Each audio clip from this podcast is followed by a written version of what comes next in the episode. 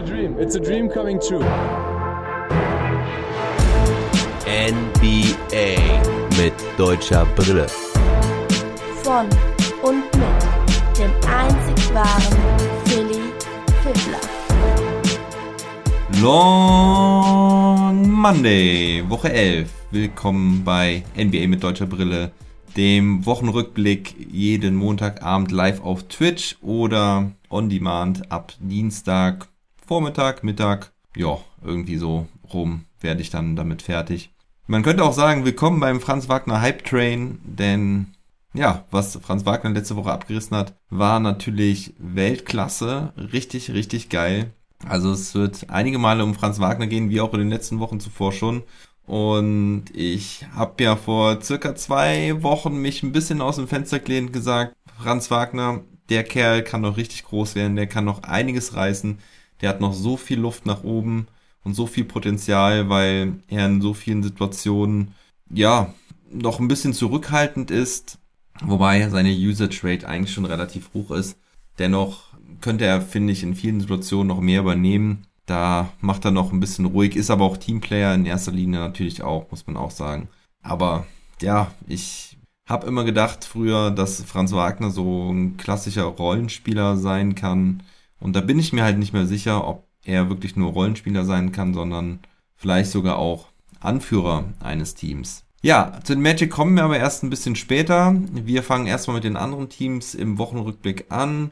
Dann kommt der German Player of the Week und das German Player of the Week, genauso wie die Team News und das Team of the Week. Äh, am Ende schauen wir auf die Tabelle. Alles wie gewohnt, üblicher Ablauf. Und ja, dann würde ich sagen, starten wir auch direkt los. Man kann natürlich wie immer hier Fragen live stellen oder ihr könnt mir auch gerne, wenn ihr den Podcast hört, Fragen oder Anmerkungen per E-Mail auf Twitch, auf Instagram, sonst wo schicken. Ich freue mich über jede Nachricht. Also, wir legen heute los mit den Toronto Raptors und Isaac Bonga. Die Raptors haben letzte Woche drei Spiele gehabt, allerdings gab es da eine große Besonderheit.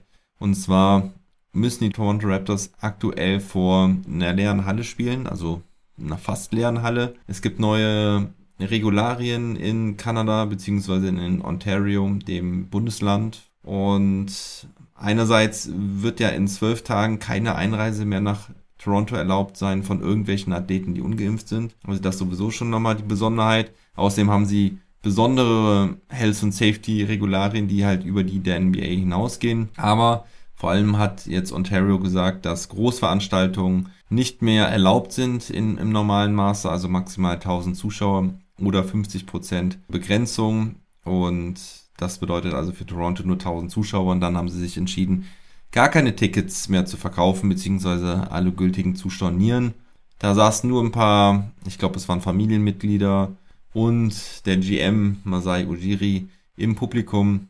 Und das war halt schon der Fall gegen die LA Clippers, wo sie ja in der Nacht zu äh, Silvester, also zu Neujahr gespielt haben und auch gestern Abend deutscher Zeit gegen die New York Knicks. Also da waren keine Zuschauer da, war wieder sehr weird. Ich hatte auch eine Watchparty gemacht, das war wieder eine komische Stimmung, das will man nicht sehen und vor allen Dingen nicht hören, so eine leere Halle.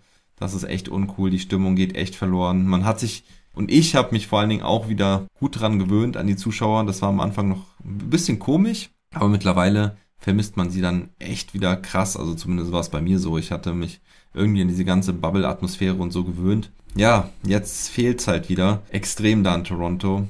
Und das Ganze wird halt noch drei Wochen so gehen. Also Toronto hat das für drei Wochen beschlossen. Aber die gute Nachricht für die Raptors ist, dass alle Spieler wieder an Bord sind.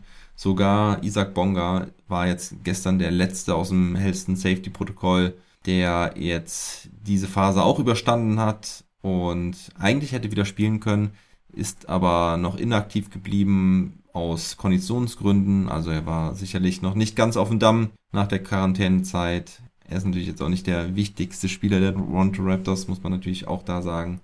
Und da musste Bonga sich nicht groß umziehen. Die Raptors haben in dieser Woche eben drei Spiele gehabt, zwei gewonnen. Diese beiden Games zu Hause vor leerer Halle liefen eigentlich sehr gut. Also es gab einen Sieg gegen die Clippers mit 116 zu 108 und es gab einen Sieg gegen die New York Knicks mit 120 zu 105. Auswärts hat man am Dienstag gegen die Philadelphia 76ers verloren, knapp mit 114 zu 109. Da hatte Chris Boucher ein Monster Game mit 28 Punkten und 19 Rebounds. Allerdings hat Embiid ihm das Leben auch sehr, sehr schwer gemacht. DJ Wilson konnte dort auch wieder spielen. Das ist ja einer derjenigen, die einen 10-Day-Contract haben. Der hat sich allerdings jetzt auch mit Corona infiziert. Genau, deswegen hat er die letzten beiden Spiele verpasst gegen die Clippers und gegen New York, ist jetzt aber auch wieder schon raus aus dem Protokoll.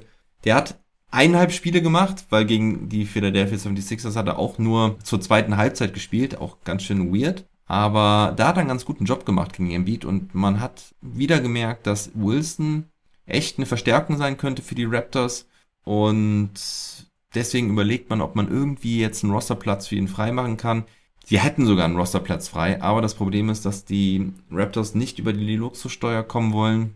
Und deswegen munkelt man, ob die Raptors jetzt versuchen, irgendwie einen Trade einzutüten. Dragic ist ja immer noch auf der Gehaltsliste, kann man ihn irgendwie loswerden? Oder manche sagen auch, ob Chris Boucher das Team verlassen könnte, weil der hat halt auch einen auslaufenden Vertrag. Servus, grüß dich, Jupp Matula. Vielen Dank für Sub. Ja, man kann mich jetzt hier subben. Äh, ganz großartig, dass du mir hier ja ein Abo äh, verleihst. Das hilft mir hier weiter und ja, ich freue mich sehr, sehr. Schöne Grüße gehen an dich raus.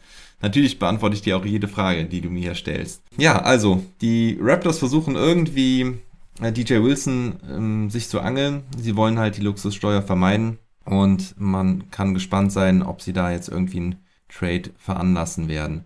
Was gut lief diese Woche und wer gut war vor allen Dingen war Fred Van Fleet. Der hatte 33 Punkte im Schnitt in seinen zwei Spielen nach seiner Rückkehr gegen Philadelphia. Saß er noch draußen mit, ähm, beziehungsweise war ganz raus mit äh, Corona-Protokoll. Dazu hatte er 4,5 Rebounds, 7 Assists, ähm, traf 5,3 seiner 13 Dreierversuche, also auch sehr hohes Volumen geworfen. 42,3 Prozent ähm, Dreierquote richtig stark und auch Pascal Siakam war wieder mega stark. 24,3 Punkte, 13 Rebounds und 7,3 Assists im Schnitt, also fast ein Triple-Double in dieser Woche. Hatte auch 19 Rebounds gegen LA, gestern 14 gegen New York, also echt wirklich stark. Er ist wieder richtig gut dabei, nur sein Dreier will noch nicht richtig fallen. Den wirft er, glaube ich, um die 25% oder so. Und was auch gut funktioniert hat, war generell das Team Rebounding 57,7 Prozent. Wobei man auch da sagen muss, New York und die Clippers waren halt auch ziemlich ersatzgeschwächt. Vor allem New York, die hatten keinen Randall. Ähm, Rose fehlt ja sowieso. Ähm, Kemba Walker hat auch gefehlt. Nolan Noel und Mitchell Robinson. Also, ja, im Prinzip der ganze Frontcourt. Deswegen war auch da das Rebounding deutlich einfacher bei den Clippers.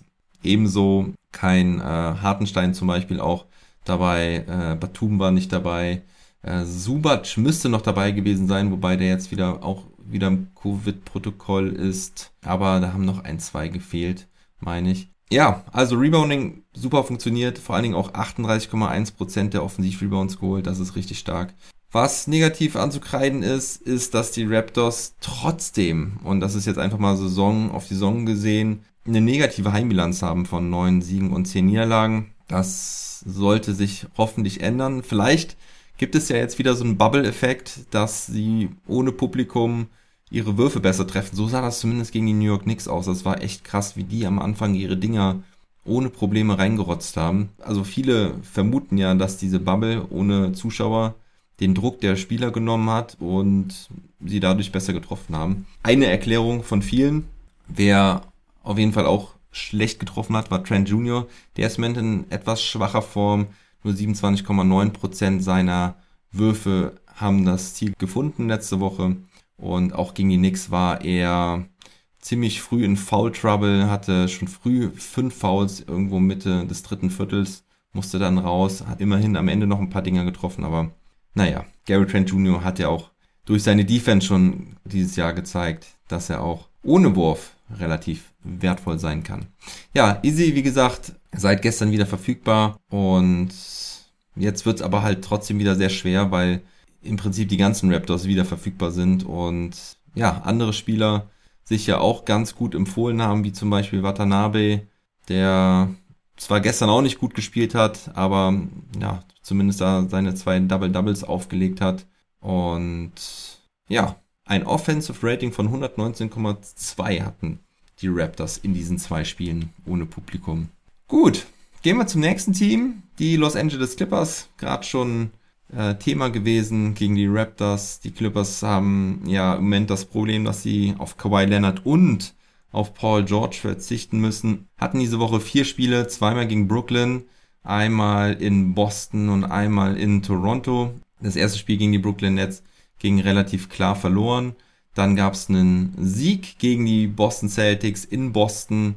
Das lag aber nicht nur unbedingt an den Clippers, sondern auch an den Celtics.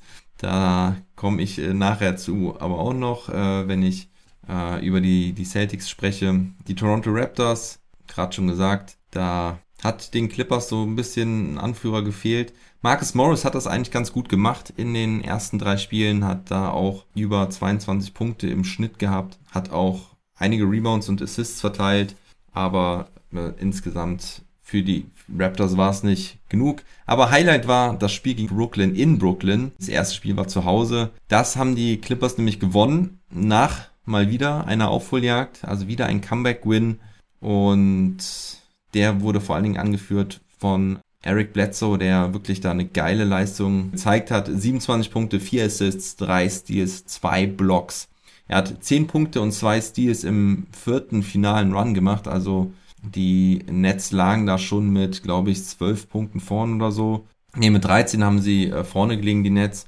Und ja, Bledsoe hat erst selbst gescored, hat dann einen wichtigen Stil geholt, damit direkt Punkte im Fastbreak eingeleitet und am Ende dann noch zwei wichtige Assists verteilt. Also hat dann auch das Spiel übernommen und das brauchst du natürlich, wenn dir deine zwei wichtigsten Spieler fehlen. Irgendwelche Jungs, die dann in die Bresche springen, denn die Clippers, eben schon gesagt, Subac im Health and Safety Protokoll, jetzt auch Luke Kennard und Brandon Boston Jr., die waren alle schon nicht dabei gegen die Nets. Und ja, ein anderer, der da ganz gut eingesprungen ist, ist Amir Coffey, Rollenspieler. Normalerweise sieht der kaum Minuten, hat diese Woche aber 28,5 Minuten gespielt, hat dort 11,3 Punkte, 4 Rebounds, 2,5 Assists und vor allen Dingen auch nur 0,3 Turnover aufgelegt. Genau sowas willst du doch von deinen Rollenspielern. 45% seiner Dreier bei 5 Versuchen, also auch sehr effizient.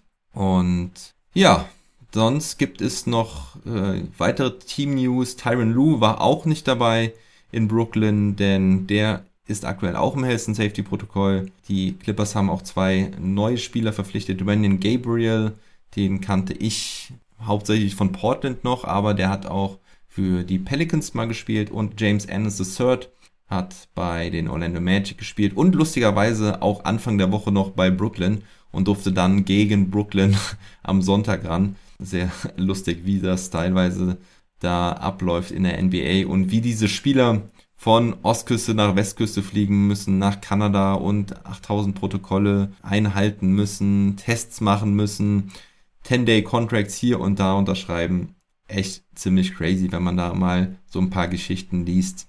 Dann gibt's noch eine News von Kawhi Leonard, beziehungsweise Jerry West, der, die Legende der NBA, The Logo, ähm, hat ein Update zu Kawhi Leonard gegeben in einem Podcast.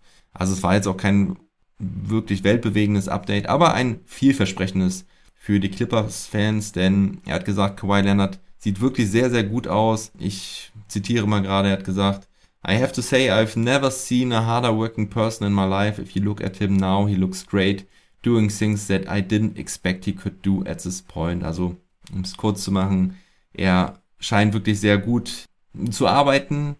Kawhi Leonard und er scheint wirklich ähm, ja ein bisschen voraus seines ähm, Reha-Programms zu sein und ich denke, ähm, dass er da dann auch vielleicht wirklich diese Saison noch spielen würde und damit die Clippers tatsächlich doch noch Contender werden könnten. Sollten allerdings ihr Rebounding verbessern. Das war wieder mal ein Problem diese Woche. Nur 64% der Defensiv-Rebounds geholt. Das sind noch nicht mal zwei von drei. Das Spiel gegen die Celtics ist da ein gutes Beispiel für. Das haben sie ja 91 zu 82 gewonnen. Das lag vor allen Dingen an den Celtics, weil die keine Dreier getroffen haben. Erzähle ich gleich noch, wenn ich über die Celtics rede. Aber sie haben 10 offensive Rebounds von Robert Williams zugelassen. Insgesamt 21. Und sie stehen da teilweise zu fünft unterm Korb, gucken sich an, keiner bewegt sich. So reboundest du nicht. Also das ist nicht irgendwie, dass sie nicht die Leute dafür hätten, sondern ja, okay, sie haben keinen großen Kader aktuell, sie haben nicht so die Big Men am Start, aber wenn du dich nicht bewegst und äh, nur zuguckst und nur nebeneinander stehst und keine, kein vernünftiges Positioning hast, dann holst du auch keine Rebounds, wenn du große Leute dabei hast. Ja, also das ist äh, wirklich schwach. Das müssten die verbessern. Das ist wirklich einerseits eine Coaching-Sache, aber natürlich auch einfach eine Einstellungssache. Und wenn sie das noch verbessern, dann haben sie wirklich gute Chancen mit dem Kader, muss ich sagen. Also das ist einer so der Schwachstellen von einem Kader, der gar nicht so viele Schwachstellen hat. Klar, natürlich müssen sie gesund dafür sein und natürlich brauchen sie Kawhi Leonard, um ernsthafte Titelchancen zu haben. Isaiah Hartenstein könnte am Dienstag gegen Minnesota wieder verfügbar sein. Der Injury Report hat die ganze Zeit gesagt bis zum 3. Januar. Der ist gleich vorbei und vielleicht ist er dann wieder am Start. da kommt eine Frage. Wie läuft das? Haben die Franchises Leute eingestellt, die sich teamintern um diese ganzen verschiedenen Corona-Vorschriften kümmern, dass die alle eingehalten werden? Das ist eine gute Frage. Ich weiß es nicht, aber das ist schon wirklich crazy. Ähm, generell ist es ja aber auch so, dass es, glaube ich, einige ähm, Leute im Staff gibt, die sich um vieles kümmern müssen. Und ich glaube, dass da nicht extra einer für eingestellt wird, sondern dass das halt die Leute übernehmen, die sich normalerweise um diese ganzen, ja, Trade-Regularien ähm, über den äh, CBA, ne, also diesen ähm, den Gewerkschaftsvertrag, den Arbeits, ja, den Gewerkschaftsvertrag kümmern und sich damit auskennen, weil das ist ja auch total crazy. Diese ganzen Regularien, die die NBA sowieso schon hat, und da muss ja schon eine Menge eingehalten werden. Und ich glaube, dass der Staff da groß genug ist, um sowas aufzufangen. Also ich meine, so krass ist das mit den Corona-Verordnungen jetzt auch nicht. Also wenn du dich mal eine Stunde damit beschäftigst, dann hast du die Regularien auch zusammen. Und gut, was natürlich ein bisschen problematisch ist, ist mit den gesetzlichen Bestimmungen nochmal darüber hinaus, wie jetzt zum Beispiel in Toronto oder in Washington jetzt oder in New York, ne? Die haben ja nochmal ihre schärferen Regularien. Aber ja, ich glaube, dass da die NBA selber auch nochmal einen Service leistet, bin ich mir ziemlich sicher. Sowas habe ich auch schon mal gelesen oder gehört, dass es da wirklich klare Informationsflüsse gibt an die Teams, was sie wo einzuhalten haben. Wir gehen zum nächsten Team, den Boston Celtics. Ja, die haben die Woche mit zwei Niederlagen gestartet. Erst in Minnesota 108 zu 103, dann gegen die Clippers, wo sie eben nur 4 von 42 Dreiern getroffen haben. Das ist richtig miserabel. Ich habe mir heute das Vergnügen gegeben, alle 42 Dreier anzuschauen, weil ich einfach wissen wollte, waren die jetzt schwer zu werfen, waren das Contested Threes, waren das offene Dreier, die sie liegen lassen haben. Und man muss sagen, das waren überwiegend gut herausgespielte Möglichkeiten. Also es lag wirklich einfach daran, dass sie die nicht getroffen haben. Warum sie die nicht treffen, kann man spekulieren. Keine Ahnung. Weiß ich nicht. Eigentlich sind es Schützen, die ordentlich treffen können sollten, zumindest die, die offenen Dinger. Aber da wurden wirklich offene Dinger liegen gelassen. Jalen Brown hat in dem Abend auch nichts getroffen, hatte glaube ich nur zwei aus neun oder zwei aus zehn oder zwei aus acht oder sowas. Aber das war wirklich eine, eine Katastrophe. Es lag nicht daran, na, dass sie die nicht gut rausgespielt haben. Natürlich ist dadurch auch das Offensive Rating äh, ziemlich runtergegangen diese Woche, nur 107,3, äh, Platz 24 in der Liga. Ja, nach dem Spiel gegen die Clippers gab es dann aber erfreulicherweise zwei Siege gegen Phoenix und gegen Orlando in Overtime. Das war auch ein ganz besonderes Spiel für Jane Brown. Aber vorab ganz traurige News aus Boston-Sicht, denn die Legende Sam Jones ist mit 88 Jahren verstorben, ist auch zu den besten 75 Spielern der NBA gewählt worden in diesem Rahmen des 75. Jubiläums der NBA. Äh, man hat ihn The Shooter und Mr. Clutch genommen, die seine Nummer 24 wird nicht mehr vergeben.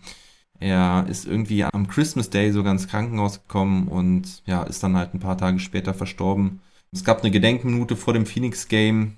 Er ist der Kerl, der, glaube ich, die beste Finals äh, hat. Also er hat ja zehn Titel in zwölf Jahren geholt neben Bill Russell und muss echt ein richtig krasser gewesen sein. Und ist so einer, der oft vergessen wird, weil er halt quasi unter Bill Russell gespielt hat.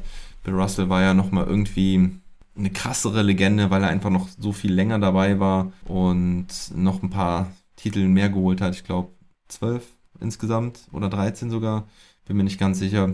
Naja, also Rest in Peace, Sam Jones. Deine Nummer wird immer unter der Decke hängen in Boston im TD Garden und das ist auch gut so. Ja, das Spiel gegen Phoenix, da hat vor allen Dingen Robert Williams wieder ganz schön abgeliefert. Triple-Double gegen die Suns mit 10 Punkten, 11 Rebounds, 10 Assists, 5 Blocks und 2 Steals. Hat alle seine 5 Würfe reingemacht. Also Robert Williams, wenn er nicht so oft verletzt wäre, könnte er wirklich jeden Abend ein guter Spieler sein für die Celtics, aber leider hat er immer wieder mal Wehwehchen, ist dann auch gegen die Orlando Magic nicht zum Einsatz gekommen, weil er wieder eine kleinere Verletzung hatte. Aber kommen wir jetzt zum Spiel gegen die Orlando Magic. 116 zu 111 in Overtime. Und das war halt das Spiel von Jalen Brown. Career High 50 Punkte, dazu 11 Rebounds. Äh, sein voriges Career High waren 46 Punkte. Dennis Schröder hat erzählt, dass er sich nach dem Spiel das Trikot von ihm unterschreiben lassen hat. Also er hat ein Jalen Brown Trikot sich unterschreiben lassen für seinen Neffen, denn der wäre irgendwie Jalen Brown Fan. Sehr clever, Dennis. Das Ding wird mal viel wert sein oder ist schon viel wert.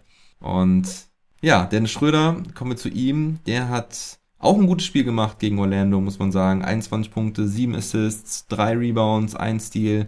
7 von 14 getroffen, 2 seiner 5 Dreier, also das ist eine saubere Statline. Ähm, hat ein Plus-Minus-Rating von plus 15 gehabt. Er hat auch über seine Corona-Erkrankung gesprochen, hat gesagt, er hatte ja nicht wirklich heftige Symptome oder sowas, sondern hat nur von ein bisschen Kopfweh und ein bisschen Fieber gesprochen. Ähm, also auch da mal gut diese Rückmeldung zu bekommen oder mal zu hören, was denn da überhaupt Sache ist, weil von den meisten Erkrankungen und Corona-Infektionen hört man ja eigentlich gar nichts bei den NBA-Spielern. Schröder hat nicht nur diese guten Zahlen aufgelegt, sondern hat vor allen Dingen auch im vierten Viertel und in der Overtime abgeliefert. In diesen beiden wichtigen, entscheidenden Abschnitten hat er alle seine vier Würfe getroffen. Insgesamt 13 Punkte, zwei Assists, ein Steal in diesen beiden Abschnitten eben. Hat am Ende einen Freiwurf verworfen, der das war so ein bisschen der der schwarze Fleck auf der weißen Weste. Denn hätte er den Freiwurf getroffen, wäre das Spiel vielleicht schon ein bisschen früher entschieden gewesen. Aber danach hat er den 115. und den 116. Punkt gemacht und damit wirklich dann auch den Deckel drauf gepackt. Ja, also gute, gute Leistung von Schröder, der jetzt ja ein paar Tage raus war, sprich seit dem Christmas Day. Und jetzt können wir hoffen, dass er weiter abliefert. Und was mir nicht so ganz äh, klar war oder was mir so ein bisschen entgangen war. Ich habe ja viel schon über Trade-Gerüchte gesprochen von Dennis Schröder, aber dass er auch von Mark Stein, einem ja ziemlich anerkannten Reporter von ESPN, als Top-Trade-Kandidat gewertet wurde, das war mir entgangen. Er hält Dallas und Cleveland nach wie vor für realistische und gute Trade-Ziele für Schröder. Steht da so ein Trade im Raum, dass man Hernan Gomez mit abgeben könnte, der auch 7,5 Millionen verdient, ziemlich teuer ist dafür, dass er so gut auch wie gar nicht spielt. Im Gegenzug könnten Burke und Nilikina kommen, Nilikina Edelverteidiger und Burke als ja, Shooter und Ballhändler könnten die Celtics eigentlich ganz gut gebrauchen, vor allen Dingen natürlich, wenn sie auch Schröder abgeben. Ja, also das bestätigt nochmal mein, meine Denke und mein Glauben daran, dass ich äh, ja wirklich ziemlich davon überzeugt bin, dass Schröder die Saison nicht in Boston beenden wird. Also wird für mich immer wahrscheinlicher, vor allen Dingen dadurch, dass sie ihn ja auch nicht wirklich resignen können im Sommer, zumindest nicht für das Geld, was Dennis gerne hätte. Übrigens der andere Trade-Kandidat, Top-Trade-Kandidat laut Mark Stein und damit die einzig zwei großen ist Jeremy Grant von den Detroit Pistons. Kommen wir zum nächsten Team und da ging es auch richtig rund diese Woche. Also vor allen Dingen ging es da am Samstag rund. Die Houston Rockets, vier Niederlagen diese Woche und sieben Niederlagen jetzt in Folge. Es ging los mit der Niederlage in Charlotte mit 123 zu 99. Dann hat man sich gegen die Lakers zu Hause ganz gut geschlagen. 132 zu 123 ging es aber trotzdem auch verloren. Dann folgte Niederlage gegen die Miami Heat mit 120 zu 110.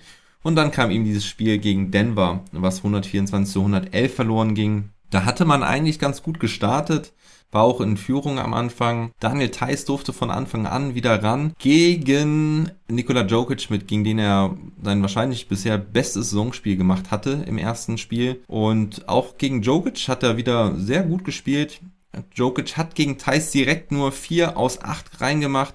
Dazu hatte er zwei Assists, aber vor allem vier Turnover. Also Theiss hat's mal wieder gut gemacht gegen den Big Man. Die Herausforderung hat ihn wieder gekitzelt. Und er hat auch ein extra Lob von Trainer Steven Silas bekommen.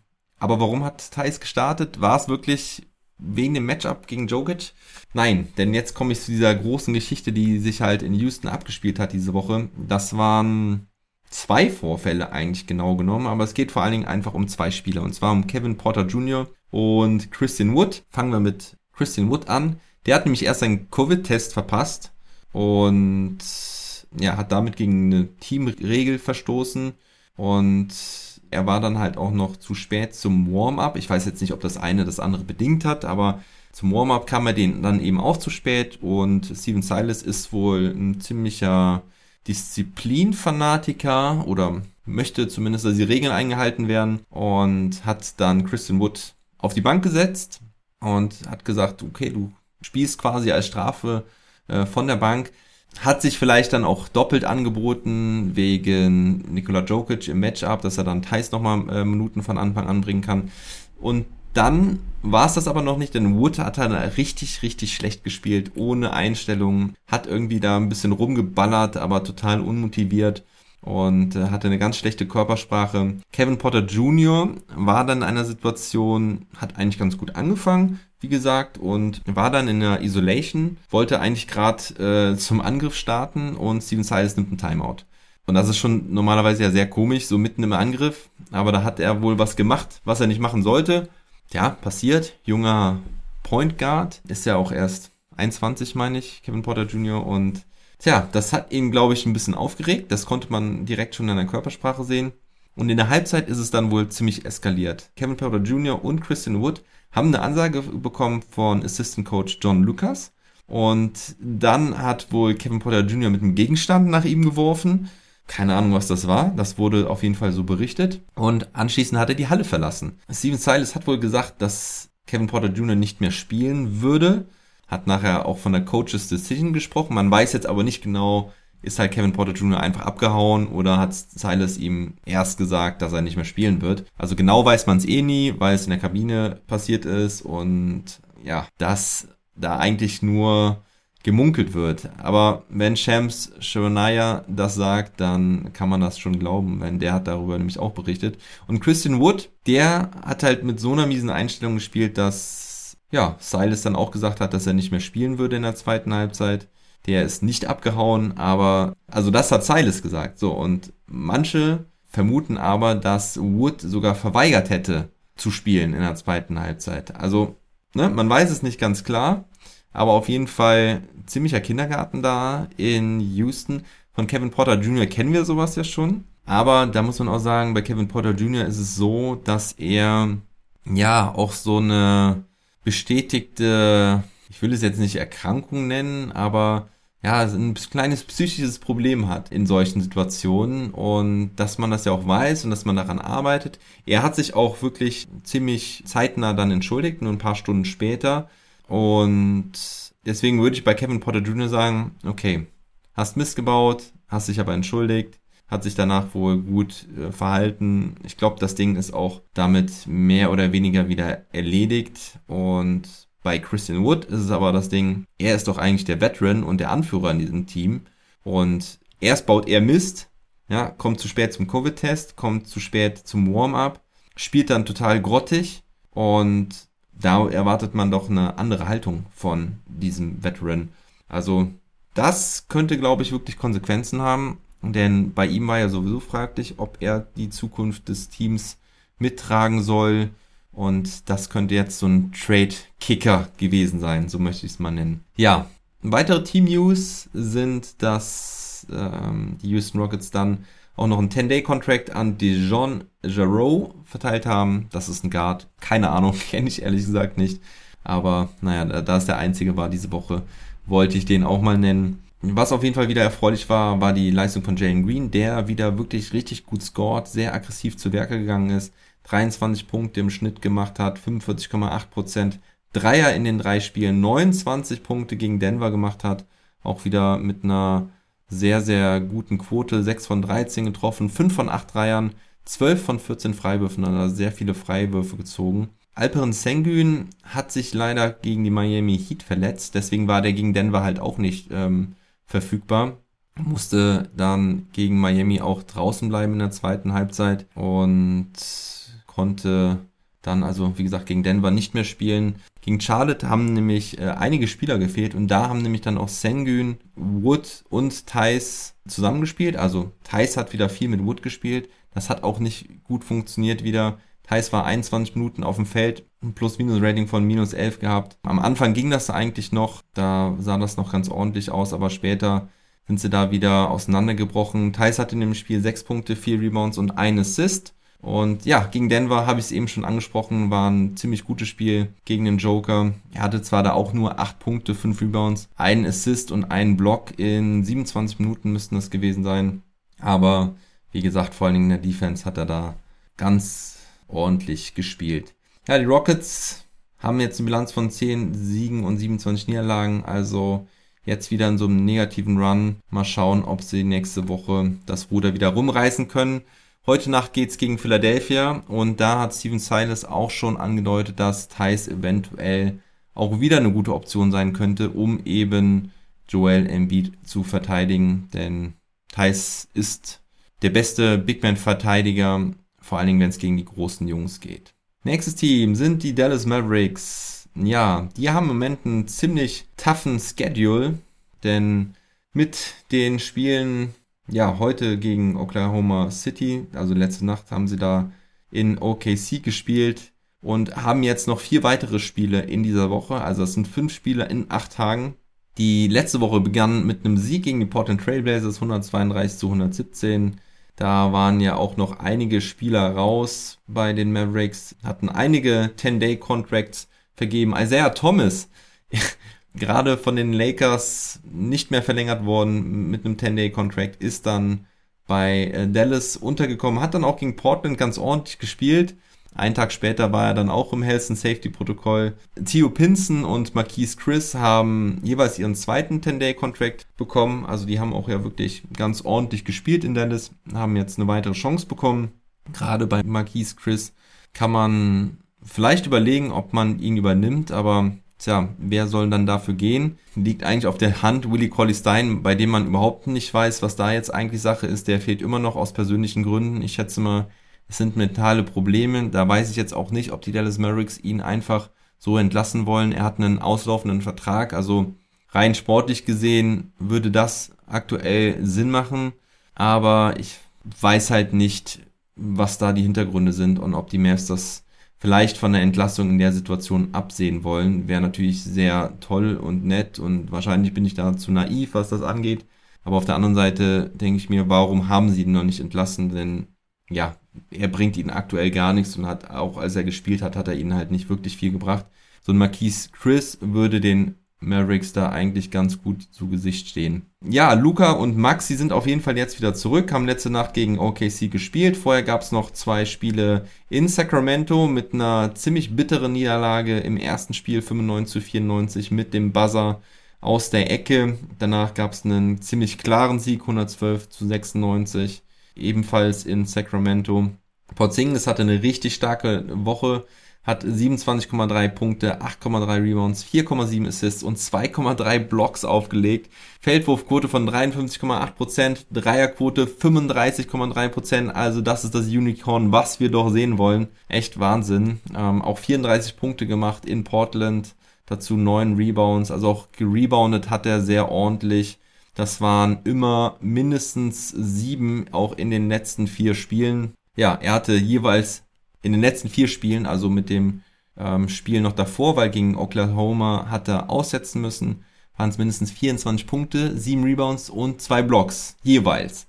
Also das ist wirklich stark. Hoffen wir, dass er die Form halten kann und vor allen Dingen auch der Dreier, der wieder fällt. Ne? Das ist auch ganz, ganz wichtig. Aber andere Spieler haben halt auch überzeugt. Josh Green, unfassbare 10 Assists aufgelegt verrückt. Sein voriges Career High waren vier Assists. Jetzt hat er da gegen äh, Portland auf einmal die Bälle verteilt, ist immer wieder zum Korb gezogen und hat dann richtig gute Pässe entweder raus auf dem Perimeter oder ja, sogenannte Pocket Pass irgendwie um den Spieler herum in die Zone zu Paul oder wer da auch immer der Nutznießer war.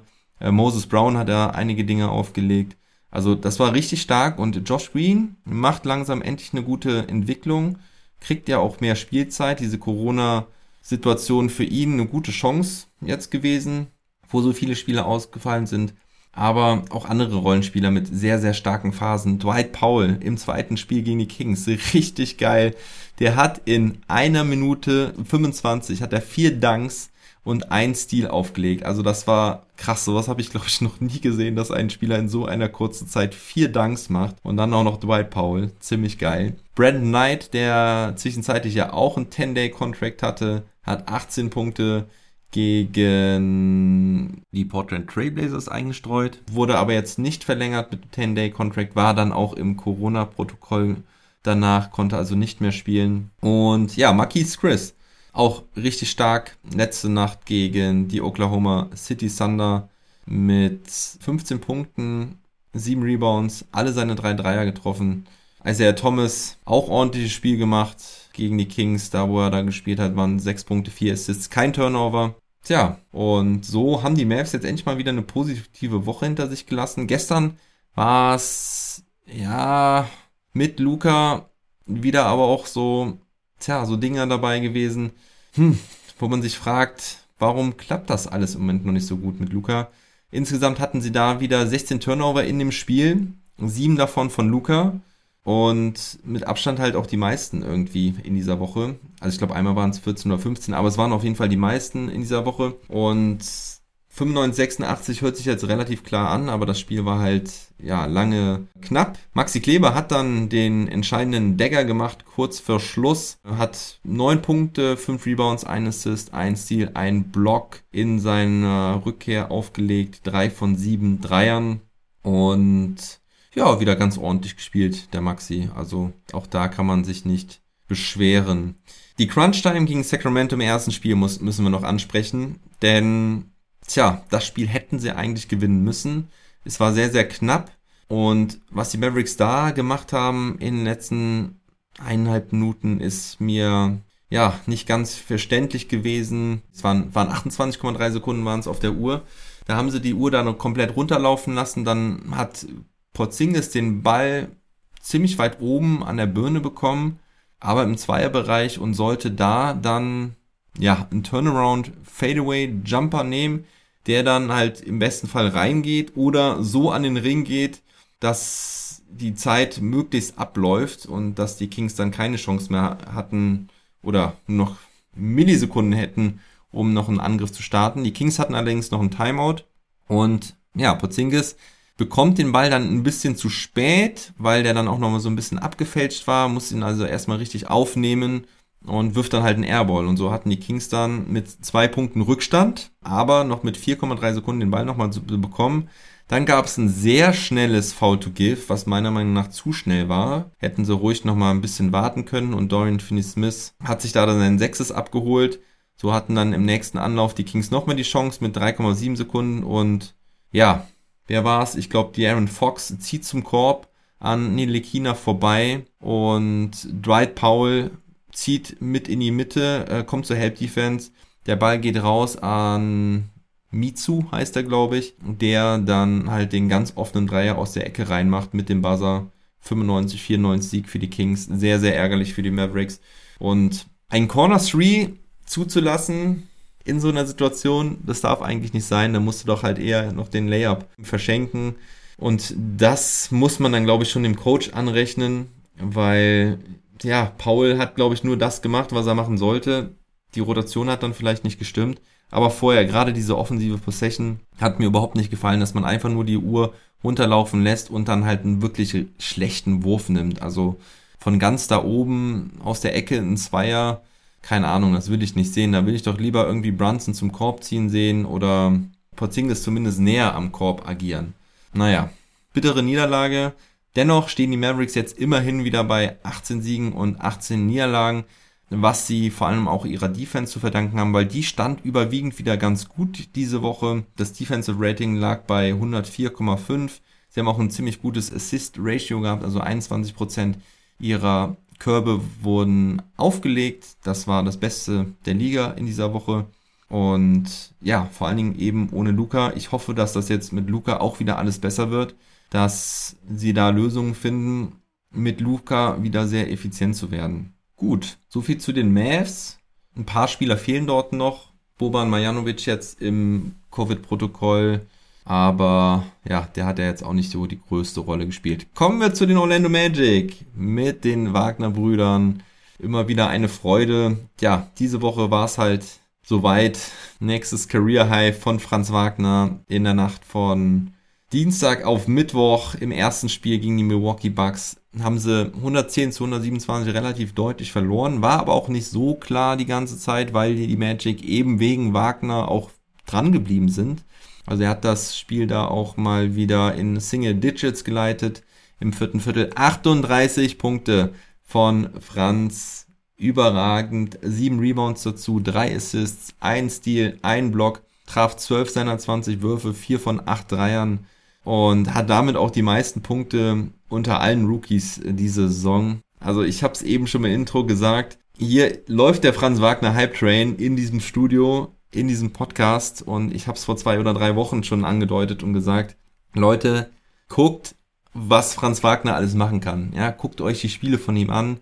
Ihr seht, der Typ hat so viel Potenzial und so viele Möglichkeiten und wenn er sich sogar noch ein bisschen mehr zutraut, dann können die Zahlen nochmal weiter hochgehen und er ist dann nicht nur ein Rollenspieler, sondern ja, vielleicht auch der Go-To-Guy eines Teams. Ich will jetzt nicht davon reden, dass er der nächste Dirk Nowitzki ist. Der Vergleich ist immer gemein und äh, zu hart und, und zu schwer. Aber Franz Wagner ist nicht nur ein 0815 Rollenspieler in der NBA, sondern der kann auch wirklich mehr. Der Typ ist so jung und hat jetzt schon so viel dazu gelernt. Aber das habe ich ja vielleicht auch schon öfters gesagt. Ja, auf jeden Fall gab es zwei Spiele gegen die Milwaukee Bucks. War nicht das einzige. Im zweiten Spiel hat er immerhin auch noch 20 Punkte aufgelegt.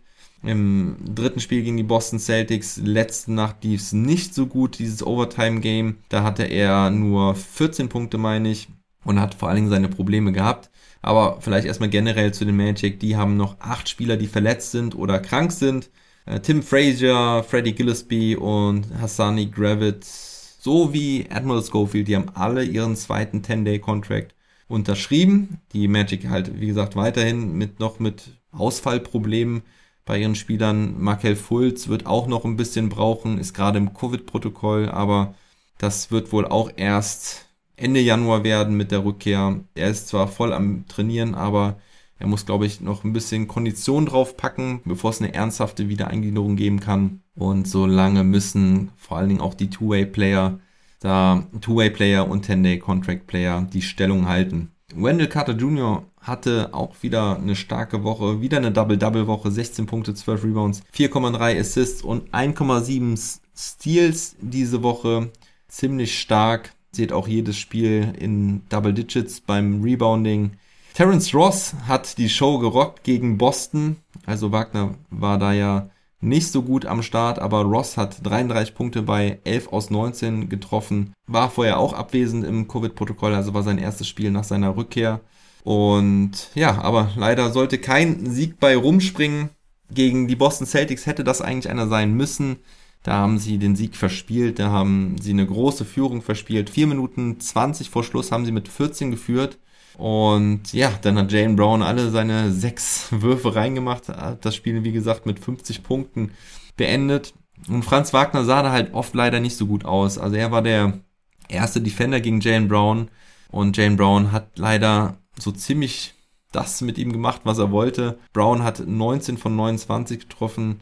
Äh, Franz Wagner war da ziemlich viel am Verzweifeln. Ist jetzt nicht so, als hätte Wagner ein grottenschlechtes Spiel gehabt. Gottes Willen, nee, so war es gar nicht. Also er hatte auch wieder gute Aktionen dabei. Aber gerade am Ende waren es dann so die entscheidenden Situationen. Da hat er auch mal ähm, sich einen Turnover geleistet. Da ähm, hat er irgendwie zum Spin-Move angesetzt, hat dann den Ball in der Hand. Sieht nicht, dass Marcus Smart zum Double-Team kommt und Smart klaut ihm den Ball, Turnover. Und daraus haben dann die Celtics knapp 30 Sekunden vor Schluss den Ausgleich gemacht. Vorher hatte er noch zwei Freiwürfe verworfen, was ja auch ziemlich untypisch für ihn ist. Und naja, dann haben die Celtics es halt in Overtime gerockt, hätten es gar nicht erst so weit kommen lassen dürfen, obwohl halt Tim Fraser sie dann noch überhaupt in die Overtime gerettet hat, denn die Celtics lagen dann sogar noch zwei Punkte vorne, kurz vor Schluss. Naja, aber sonst war auch mal wieder das Rebounding und die Defense die Schwachstelle bei den Magic, aber gegen die Milwaukee Bucks, gegen so ein Team, haben sie auch echt wenig Chancen. Die Bucks sind so abgezockt und abgeklärt, die machen halt mit einem Team wie den Magic so fast, was sie wollen. Tja, und deswegen sieht natürlich auch das Rebounding und die Defense so schlecht aus. Mit die schlechteste jeweils in dieser Woche. RJ Hampton leider was abgekühlt, von dem habe ich auch ziemlich geschwärmt in den letzten Wochen, aber diese Woche hat er nur 38,5% seiner Würfe getroffen. Seine Dreierquote war sogar noch schlechter bei 27% oder sowas. Ja, aber kommen wir nochmal auf Franz zurück. Der hatte diesen Monat hat er ähm, auch eine überragende Quote, also 47,6 Prozent, 40,4 Prozent Dreier und 88,9 Prozent Freiwürfe. Ja, das Spiel gegen die Boston Celtics da glücklicherweise noch nicht dabei. Das Ganze bei Werten von 19,5 Punkten im Schnitt, 5,1 Rebounds, 3,1 Assists und 1,1 Steal. Und mit den 19,5 Punkten im Dezember ist er der zweitbeste Orlando Magic Rookie nach Shaquille O'Neal vor vielen, vielen Jahren. Der hatte 20,6 Punkte und ja, dann reden wir noch ein bisschen über Mo. Der hatte im Spiel 2 gegen die Milwaukee Bucks, also nicht in dem Supergame von Bruder Franz, sondern in einem anderen hatte er 19 Punkte und 19 Punkte, 3 Rebounds, 3 Assists, also ziemlich ordentlich. Er liebt Assists, auf Franz habe ich so geschrieben, denn da waren zwei Situationen dabei, wo er Franz das Ding aufgelegt hat. Also die Bruder Connection ist auch da bestehen. In den anderen Spielen hat er jetzt nicht so viel gespielt. Gegen Boston waren zwei Minuten, die er allerdings ziemlich effizient und gut genutzt hat. Vor allen Dingen, äh, also hat nur einen Wurf da genommen, den hat er getroffen für zwei Punkte. Aber vor allen Dingen war das ein erfolgreicher Stint, also eine erfolgreiche Phase. Da gegen die Celtics hat Plus-Minus-Rating von plus 6 gehabt in diesen zwei Minuten. Ist da auch gut aufgefallen mit ein paar Szenen. Und ansonsten ist der Wurf aber nicht so gut gefallen gegen die Milwaukee Bucks, hat er ein bisschen Probleme gehabt. Trotz der 19 Punkte, da ist er auch oft in die Freiwurflinie gegangen, da hat er die meisten Punkte eigentlich geholt. Insgesamt waren es aber nur 5 aus 15 und in dem anderen Spiel waren es nur 2 aus 7. Dennoch Mo wieder Energizer von der Bank. So, kommen wir zum German Player of the Week und das kann natürlich wieder nur Franz Wagner sein. Es kann nur einen geben. Wer sonst? Dennis Schröder nur ein Spiel gemacht, Maxi Kleber nur ein Spiel gemacht, Isaiah Hartenstein gar nicht gespielt, Bonga auch nicht und Daniel Theiss zwei Spiele gemacht, aber nicht wirklich überzeugend und da muss vor allen Dingen von Theiss mehr kommen, da erwartet man mehr es ist natürlich Franz Wagner mit seinen Career High 38 Punkten. Er hat von den Top 5 Rookie Performances vom Scoring her, ist er dreimal dabei, also drei der Top 5 Rookie Scoring Performances hat er inne. Die 38 Punkte sind die fünf meisten als Magic Rookie ever. Dreimal hatte Shaq mehr, einmal Dennis Scott mit 40. Shaq, also jetzt um mal die Latte ganz hoch zu setzen, wo könnte Franz noch angreifen. Shaq hatte einmal 46 Punkte als Rookie. Also es wäre natürlich richtig krass, wenn er die schaffen würde. Ich wäre schon mega zufrieden oder mega krass gehypt, wenn er einmal die 40 noch brechen wird. Ich meine, jetzt hat er 38 geschafft. Zwei mehr wären jetzt auch noch möglich gewesen. Also ich hoffe auf eine 40-Point-Performance von Franz Wagner irgendwann die Saison. Möglich ist das definitiv. Und ja, er ist jetzt auf Platz 1 in der Rookie-Ladder. Also er ist aktuell wirklich der Rookie of the Year-Kandidat. Nummer 1.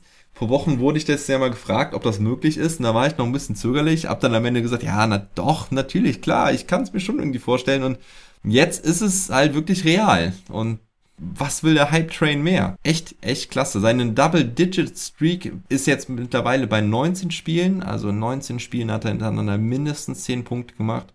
Das ist auch mega krass. Und wir können nur sagen, Franz Wagner, mach weiter so damit wir hier noch viel mehr zu feiern haben.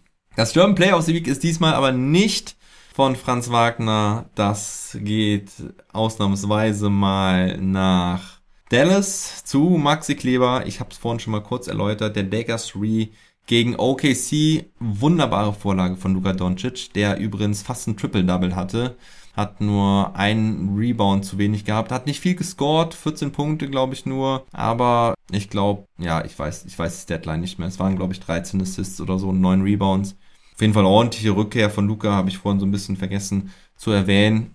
Gut, da waren halt die sieben Turnover. Das stört mich im Moment doch dann irgendwie wieder. Aber Maxi hat eben diese wunderschöne Vorlage von Luka Doncic verwandelt und es war ein Dagger 3. Damit war das Spiel wirklich entschieden. Und deswegen ist das für mich das German Player of the Week. Franz hatte ja, ja, mega Performances, aber er hatte nicht so diese Knaller-Momente dabei. Natürlich waren da super Layups dabei, aber ja, war auch ein, war auch äh, ein schöner Alley-Dank von Daniel Theiss dabei und auch ein schöner Dank von Mo Wagner im Übrigen. Aber für mich das German Player of the Week seht ihr jetzt der Dreier von Kleber beim Stand von 90 zu 86. So, ich spiele es noch einmal ab guckt auf den Assist von Luca. Ja, und Kleber entscheidet das Spiel. Mit 22 Sekunden auf der Uhr macht dann 93 zu 86. Und ja, schöne Rückkehr von Maxi. Behält wieder die Nerven. Sauberer Dreier, schön reingenetzt. Und Luca hat dabei ganz gut unterstützt bei diesem German Play of the Week. Kommen wir zum Team of the Week. Da habe ich drei Kandidaten. Ein Team habe ich eben schon angesprochen, die Milwaukee Bucks, die halt zweimal gegen die Magic gewonnen haben, einmal gegen die Pelicans. Kein schweres Programm, aber mal wieder absolut souverän. Sie haben jetzt aber vor allen Dingen sechs Siege in Folge, sind ja wieder auf einem guten Contender-Niveau. Janis in MVP-Form ist auch in der MVP-Ladder mittlerweile auch wieder auf Platz 1. Diese Woche mit 32 Punkten, 11,3 Rebounds, 7 Assists im Schnitt und das wieder mal in nur 30,9 Minuten. Die Bucks hatten ein Net-Rating von 18,2 diese Woche und ein Offensive Rating von 127,9, also überragende Werte. Das nächste Team in meinen Top 3 sind die Chicago Bulls. Ja, warum? Vor allen Dingen wegen DeMar DeRozan.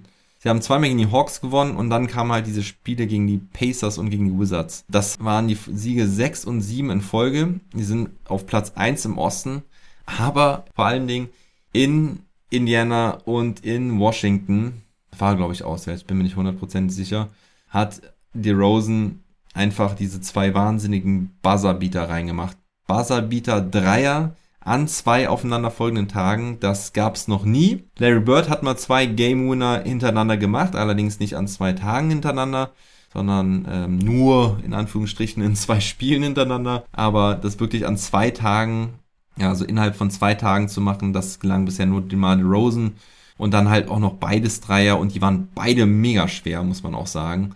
Also richtig geil. Rosen agiert auch in MVP-Form, genau wie Janis, aber vor allen Dingen agiert er halt auch als Anführer. Also man sieht so richtig Zach Levine, Lonzo Ball, ähm, Vucevic, alles großartige Spieler, aber die gucken halt alle auf die Rosen hoch. Ne? Und die Rosen ist so wirklich der, der Daddy dieser Truppe und der regelt, wenn es zu regeln gilt. Macht mega Spaß. Diese Buzzerbeater waren mega geil. Früher hat man ihn immer, ja, so kritisiert, dass er keine Dreier nimmt. Zack, das ist die Antwort. Die Bulls auch als Team wieder richtig stark. Diese Woche mit 47,4% Feldwurfquote, 38,6% Dreierquote. Und wer noch wirklich gefallen hat, waren die Memphis Grizzlies mit Siegen gegen die Suns, gegen die Lakers und gegen die Spurs. Äh, auch vier Siege in Folge, haben sich auf Platz 4 etabliert. Also das finde ich auch wirklich eine Wahnsinnsleistung, dass die sich da so gut halten. Jetzt auch mit Ja Morant richtig effizient und siegreich. Morant in dieser Woche mit 34,7 Punkten, 6,7 Rebounds, 4,7 Assists, traf 80% seiner Dreier bei 5 Versuchen im Schnitt. Also das ist auch wirklich Wahnsinn. Auch sein Backcourt-Partner Desmond Bain wieder richtig stark. Career High, 32 Punkte gegen die Phoenix Suns. 6 von 11 Dreiern getroffen, also auch mal wieder ne, die Suns und die Lakers geschlagen. Also diese Grizzlies, wer hätte damit gerechnet vor der Saison? Wahrscheinlich keiner. Aber was ich bei den Bulls eben noch vergessen habe, Chris Fleming übrigens, ne, unser ehemaliger DBB-Coach, ist da voll am Start, ist Assistant Coach und hat jetzt übernommen für Billy Donovan. Ich weiß gar nicht, ob er Corona hatte, wahrscheinlich schon. Aber ja, Chris Fleming mit fünf Siegen und null Niederlagen in der Abwesenheit von Billy Donovan und hat diese zwei Buzzerbeater gecoacht. What the hell? Also krass. Ich mochte ihn ja nicht so wirklich als Trainer des DBB, muss ich ehrlich zugeben, weil er teilweise ziemlich konservativ gecoacht hat. Aber ich freue mich für ihn, dass er es da jetzt bei den Bulls so krass weit gebracht hat und da jetzt in der Verantwortung auch den Lohn bekommt, hat auch eine krasse Dusche bekommen in der Kabine nach einem der, der, der Game Winner. Ich weiß nicht, gegen wen das war. Wahrscheinlich in beiden Spielen. Aber ja, Chris Fleming auf jeden Fall ein hart arbeitender Coach, das kann man definitiv sagen. Und das ist natürlich auch erwähnenswert hier bei NBA mit deutscher Brille. Die Sixers und die Nuggets waren übrigens auch unter Beobachtung hier beim Team of the Week, haben auch beide ihre Spiele gewonnen. Die Sixers gegen Brooklyn auch, die zwei Niederlagen dann in Folge hatten. Auch drei Siege in Folge im Übrigen bei den Sixers. Die Nuggets mit einem impulsanten Sieg gegen die Warriors, obwohl die Nuggets ja auch ziemlich verletzungsgebeutelt sind. Aber für mich geht der Team of the Week Award diese Woche an die Chicago Bulls, denn wow, also diese beiden Buzzerbeater und Platz 1 im Osten, die sind jetzt wirklich ganz oben an der Spitze der Eastern Conference. Top. Sie waren noch kein Team of the Week und das wurde jetzt allerhöchste Zeit, denn die Bulls sind für mich echt eine richtig geile Truppe. Jetzt kommen wir zu den News rund um die Liga. Corona-Chaos, ja, muss man schon fast sagen, das Chaos ist schon fast bewältigt. Es sind immer noch 104 Spieler aktuell in Quarantäne, aber man sieht auch, muss man ehrlich sagen, dass diese Omikron-Variante, die NBA hat jetzt bestätigt, es sind 90% Omikron-Fälle in der NBA, ist mit der Impfung gut zu bekämpfen. Und auch wenn die ganzen Spieler jetzt in, äh, in Quarantäne waren, die meisten sind halt ohne Schwierigkeiten da wieder rausgekommen, haben keine Symptome gehabt oder keine schlimmen Symptome gehabt, wie eine kleine Erkältung eben. Und deswegen hat man auch die Quarantänezeit jetzt auf fünf Tage reduziert, so dass die Spieler wieder schneller verfügbar sind. Man testet sie und wenn sie da diesen CT-Wert von 35 haben, dann gelten sie als nicht infektiös und können wieder weiterspielen, wenn sie ihre Tests gemacht haben. Da gibt es ja auch Protokolle, dass sie dann ja bestimmte äh, Fitness-Tests machen müssen oder Gesundheitstests machen müssen. Und ja, jetzt sind alle Spieler fast einmal infiziert gewesen, also gefühlt zumindest irgendwie 95 Prozent und jetzt kann die Show, glaube ich, weitergehen in den nächsten Wochen. Ich glaube, in ein, zwei Wochen haben wir sie dann fast alle durch. Im Moment ist in Atlanta noch richtig Trouble. Die haben noch zwölf Spieler in Health and Safety, acht in Washington, aber sonst sind noch ein, zwei Teams, glaube ich, mit sieben Corona-Fällen da, aber der Rest ist eigentlich schon wieder komplett zusammen. Und ja, deswegen glaube ich, wird es demnächst ziemlich normal wieder weitergehen. Und ich bin mal gespannt, wie das noch die Saison so verläuft, ob die Corona-Regelungen irgendwann so fast ganz gekippt werden. Aber in Washington zum Beispiel hat jetzt auch die Stadt gesagt, dass Athleten nicht mehr in der Halle auftreten dürfen, wenn sie nicht geimpft sind. Und deswegen hat sich jetzt sogar Bradley Beal impfen lassen. Also da wollte er jetzt doch nicht so der ich will Querdenker sagen, aber der ja so, so engstirnig sein. Also Brad Beal hat sich impfen lassen, ist, ich will auch nicht sagen eingeknickt, das klingt so negativ. Ja, er hat sich überzeugen lassen, sagen wir mal so, dass er sich jetzt äh, impfen lassen sollte, denn sonst hätte er halt die Heimspiele nicht mehr äh, mitmachen können. Toronto hat ja seine Maßnahmen, habe ich vorhin schon besprochen, die Brooklyn Nets und die New York Knicks. Ähm, ja, zu den Brooklyn Nets komme ich gleich auch noch. Ja, aber das Corona-Chaos scheint sich so langsam zu bewältigen, scheint so langsam erledigt zu sein. Und dann hoffen wir, dass die Saison bald wieder halbwegs normal weitergehen kann. Und dann schauen wir mal, wie viele von den 110-Day-Contracts noch in der Liga sind. Also der eine oder andere hat sich ja vielleicht empfohlen und hat die Chance genutzt.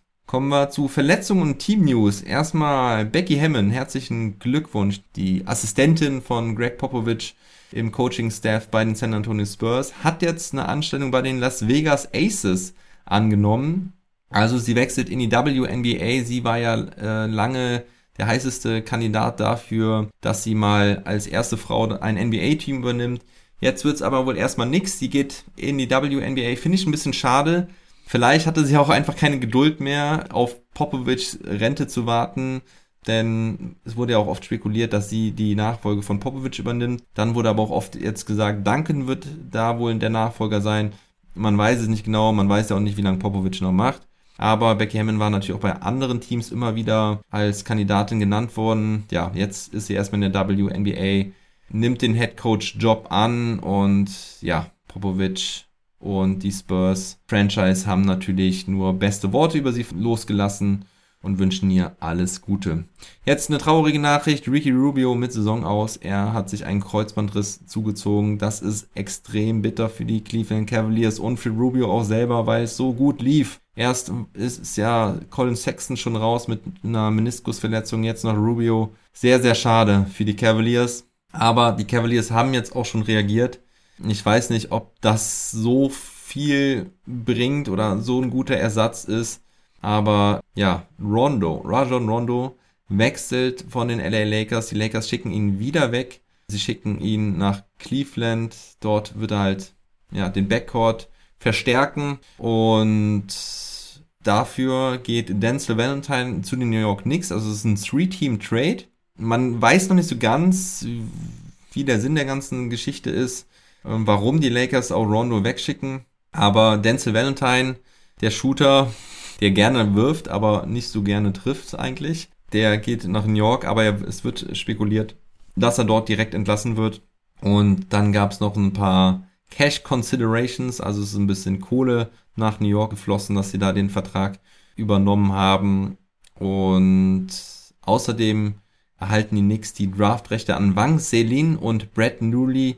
Wang Selin habe ich schon mal gehört, das ist, glaube ich, so ein Chinese, der mal recht hoch angesehen war, aber ich glaube, das sind beide Spieler, die niemals die NBA sehen werden, glaube ich zumindest. Ja, und die Lakers kriegen die Rechte eines Louis Labieri, habe ich auch noch nie gehört, also auch nicht wirklich wichtig. Ich glaube, die Lakers haben diesen Spot freigemacht, um Stanley Johnson einen Vertrag zu geben, der jetzt ganz ordentlich gespielt hat mit seinen 10-Day-Contracts. Vielleicht gibt es auch eine große Lösung, vielleicht arbeiten die Lakers gerade auch an einem größeren Trade, aber ja, das mit Stanley Johnson ist erstmal das offensichtlichste.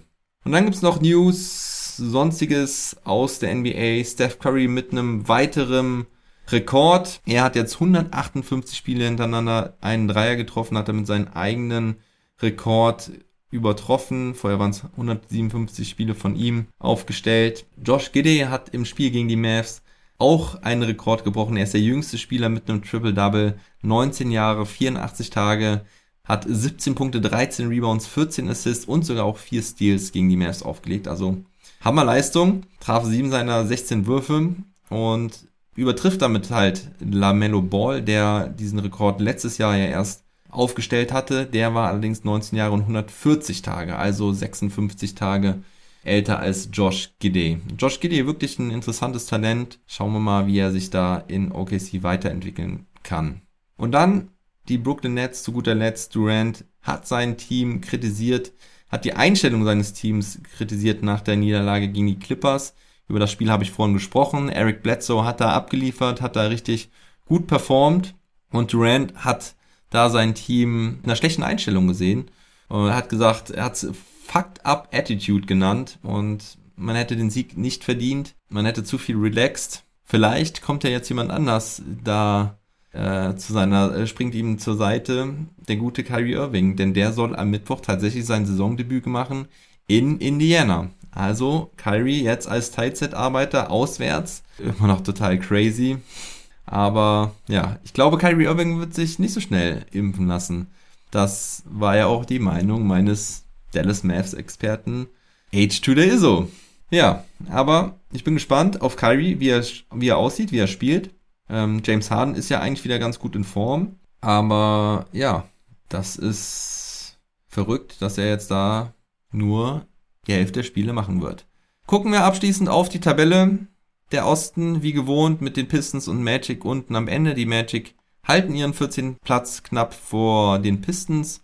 Dann kommen die Pacers auf Platz 13. Jetzt auch wieder vier Niederlagen in Folge. Der Drive, den sie zwischenzeitlich hatten, ist also auch wieder weg. Dann die Atlanta Hawks. Letztes Spiel gewonnen, trotz des Corona-Troubles in Atlanta. Die New York Knicks haben sich von den Toronto Raptors den zehnten Platz klauen lassen im Spiel gestern, aber die Knicks, wie gesagt, halt auch mit Verletzungs- und Corona-Sorgen. Also da hat ja auch die halbe Mannschaft gefehlt. Die Celtics mit 18 Siegen und 19 Niederlagen auf Platz 9. Dann die Wizards mit ausgeglichener Bilanz auf Platz 8. Die Hornets auf Platz 7 und die Philadelphia 76ers haben sich ganz gut geschlagen in den letzten Wochen haben auch jetzt wieder drei Siege in Folge, sind auf Platz 6. Die Cavaliers ebenfalls wacker, trotz der Ausfälle mit 21 Siegen und 16 Niederlagen auf Platz 5. Dann kommen die Miami Heat mit 23-14, die Bucks mit 25-13 und ja, quasi gleich auf jetzt mit den Nets, die allerdings vier Spiele weniger haben. Und ja, auf Platz 1 jetzt die Chicago Bulls mit 24 Siegen und 10 Niederlagen, sieben Siege in Folge. Und ja, sie sind gerade das Maß aller Dinge, zumindest im Osten. Die Rockets sind auf Platz 15 gefallen mit ihren sieben Niederlagen in Folge. Die Pelicans mit dreieinhalb Spielen Vorsprung mittlerweile schon gleich auf mit den Thunder. Dann kommen die Portland Trailblazers, die auch aus ihrem Loch nicht so wirklich rauskommen. 13 Siege und 22 Niederlagen. Die Spurs auf Platz 11 und die Kings knapp davor mit 16 Siegen und 22 Niederlagen. Die Timberwolves verlieren auch so ein bisschen an Fahrt, hatten aber auch ihre Probleme äh, mit, mit Corona. 16 Siege und 20 Niederlagen, drei Niederlagen jetzt in Folge. Dann kommen die Mavericks mit 18 Siegen und 18 Niederlagen. Übrigens genau, lustigerweise genauso wie die acht platzierten Wizards im Osten auf Platz 8 mit ausgeglichener Bilanz. Dann die Lakers 19 und 19, die Clippers als erstes Team mit positiver Bilanz auf Platz 6 und dann kommen die Nuggets, die ja, sich auch wacker schlagen. 18 Siege, 16 Niederlagen, 3 Siege in Folge. Und auf Platz 4 die Grizzlies, auf Platz 3 die Utah Jazz, die an dem Spitzenduo der Warriors und Suns dranbleiben. Die Suns mit 28 und 8 Niederlagen und die Warriors mit nur einer Niederlage weniger und 80% Siegquote. Ja, das war's zur Tabelle. Ich sag vielen Dank an alle, die hier waren, an alle, die meinen Podcast hören. Ihr könnt mich immer unterstützen über Steady HQ. Dort könnt ihr ein Paket abschließen einfach dem Link in der Episodenbeschreibung folgen oder bei Google Steady NBA mit deutscher Brille eingeben. Da gibt es verschiedene Pakete, wie ihr mich supporten könnt. Unter anderem für ein schönes Never Stop Ballin Shirt. Oder ja, irgendwann im Laufe des Jahres wird es auch anderen Merchandise-Kram geben. Vielleicht eine Tasse oder Mehrwegbecher. Ja, das habe ich so als Ding so im Kopf ist ja so ein Trend, dass man seinen eigenen Becher wieder überall mit hinnimmt. Fände ich ganz cool. Aber ja, ansonsten freue ich mich immer, wenn ihr auf Twitch vorbeischaut. Da könnt ihr mich jetzt auch subben, also ein Abo abschließen. Das gibt ein paar Euro in die Kasse hier. Das würde mich auch sehr freuen.